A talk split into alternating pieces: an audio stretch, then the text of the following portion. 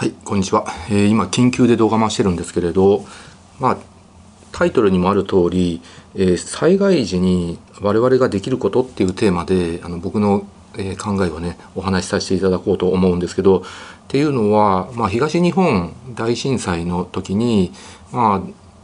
被災地にいない人たち安全な地域にいる人たちがですね、まあ、結構間違った行動をしてしまったりとかしてたので、まあ、その教訓をもとに、まあ、僕の経験をもとにお話しさせていただこうと思うんですけど、まあ、皆さんご存知の通り、まあ、石川県で、えー、大きな地震があったわけですね、ま、最大で震度7の地震があったわけで、ま、津波も来ていると。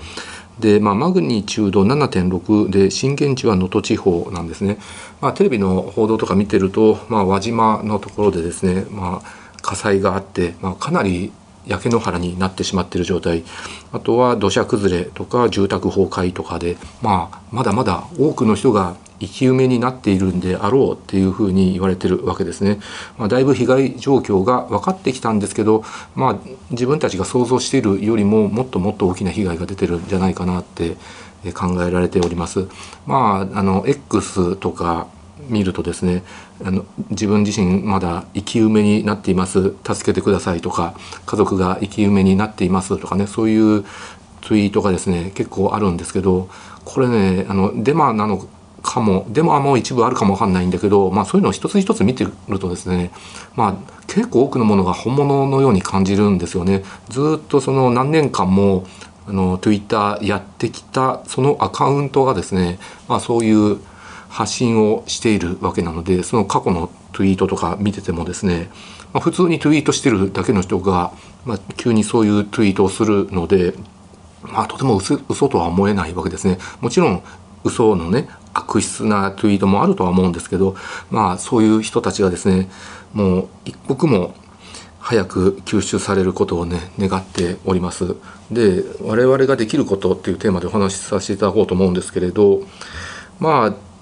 僕自身はですねもう明日から1月3日から銀座の高須クリニックで診療がスタートしますのでもう今まで通り働きます。もう手術がですね予定で詰まってるわけですよね。もう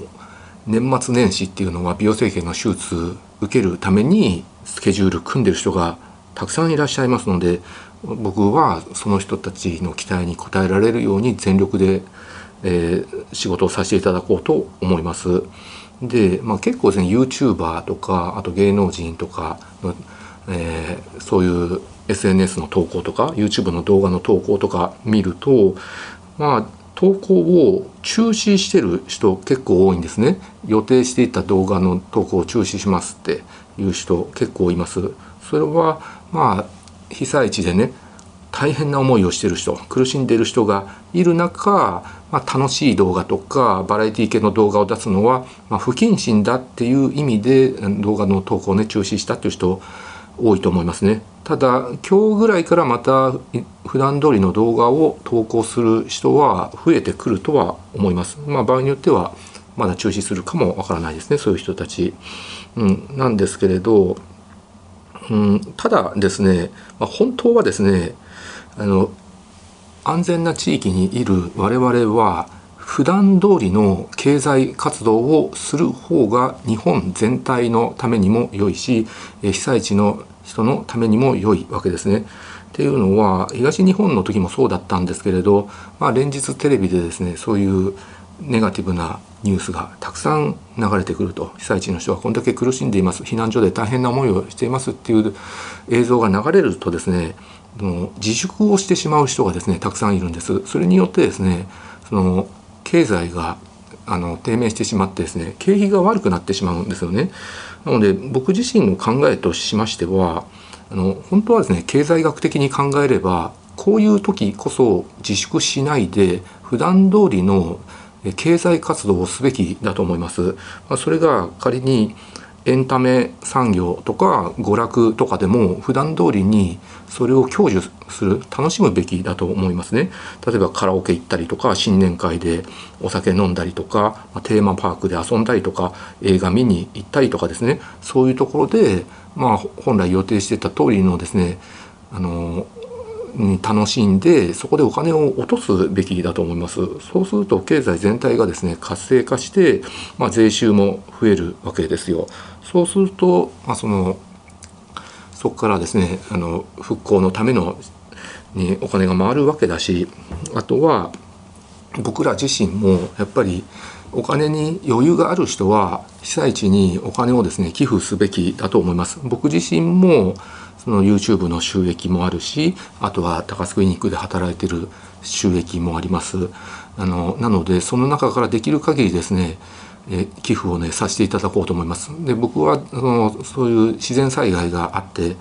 え寄付できる機会があればですね、まあ、できる限り寄付させていただいておりますのであの寄付させていただくんですけどで寄付するためにはお金を稼がないといけないわけです。なので経済活動をしないといけないわけです。ということはやっぱり日本国民の皆さんが普段通り経済活動すべきです。それは別にその飲食店とかねあの居酒屋とか映画館とかテーマパークとかそういうエンタメ産業のあのトップの人たちでも寄付したいって思ってるわけなのでそのためには皆さんがですね普段通りのそういうエンタメに関してもそれ以外のことでもですね普段通りに楽しんでいただければいいんじゃないかなと思います。自粛すること自体が被災地の人たちを苦しめているので経済活動は普段通り続けるべきだと思います。はい。あとはですねその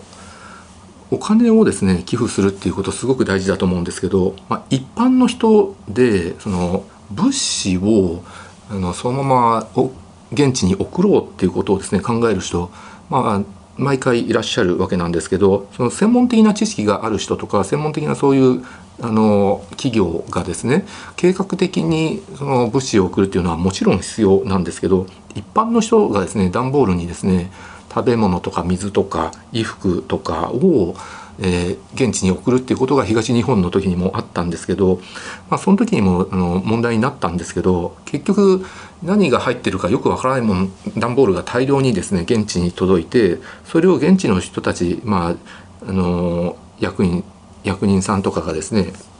仕分けしてで必要なところに送るとかですね、まあ、そういう作業がですねあの非常に大変なんですよね。なので本当は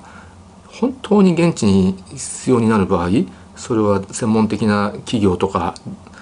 契約している企業とかでなくて一般の人がえー、送るんだったらやっぱりお金を送るっていうのが一番いいんですね。やっぱり一般の人からするとお金を送るより物を送った方が気持ちが伝わるっていうふうにですね考えてる人いると思うんですけど、まあ、実際にはお金を送るっていうのが一番いいし、まあ、今後の復興にもお金はたくさん必要になると思いますので、まあ、基本的にお金をあの寄付するっていうことを第一にした方がいいと思いますね。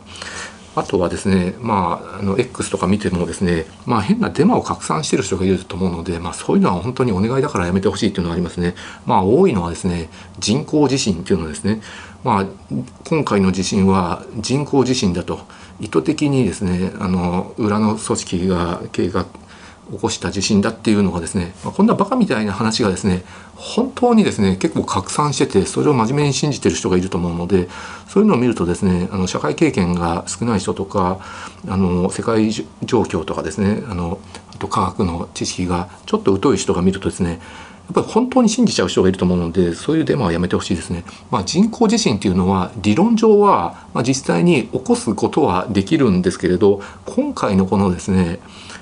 の石川県のですねその大きな地震、まあ、これが人工地震だっていうのはですねやっぱり大きな無理があると思いますんでま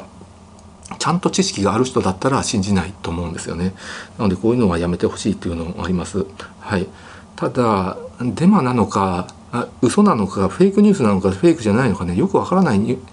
情報っていうのもたくさんあるわけですね。まあ、特に生き埋めになっていますっていうツイートがですねすごく多いんですね。まあ、これに関してはですね中には嘘のツイートもあると思うんですけど、まあ、結構本物がですね結構な数が多い結構本物だと思うんで、まあ、一刻も早く救出していただきたいと願っております。はい、というのが今回の私からのメッセージです。ご視聴ありがとうございました。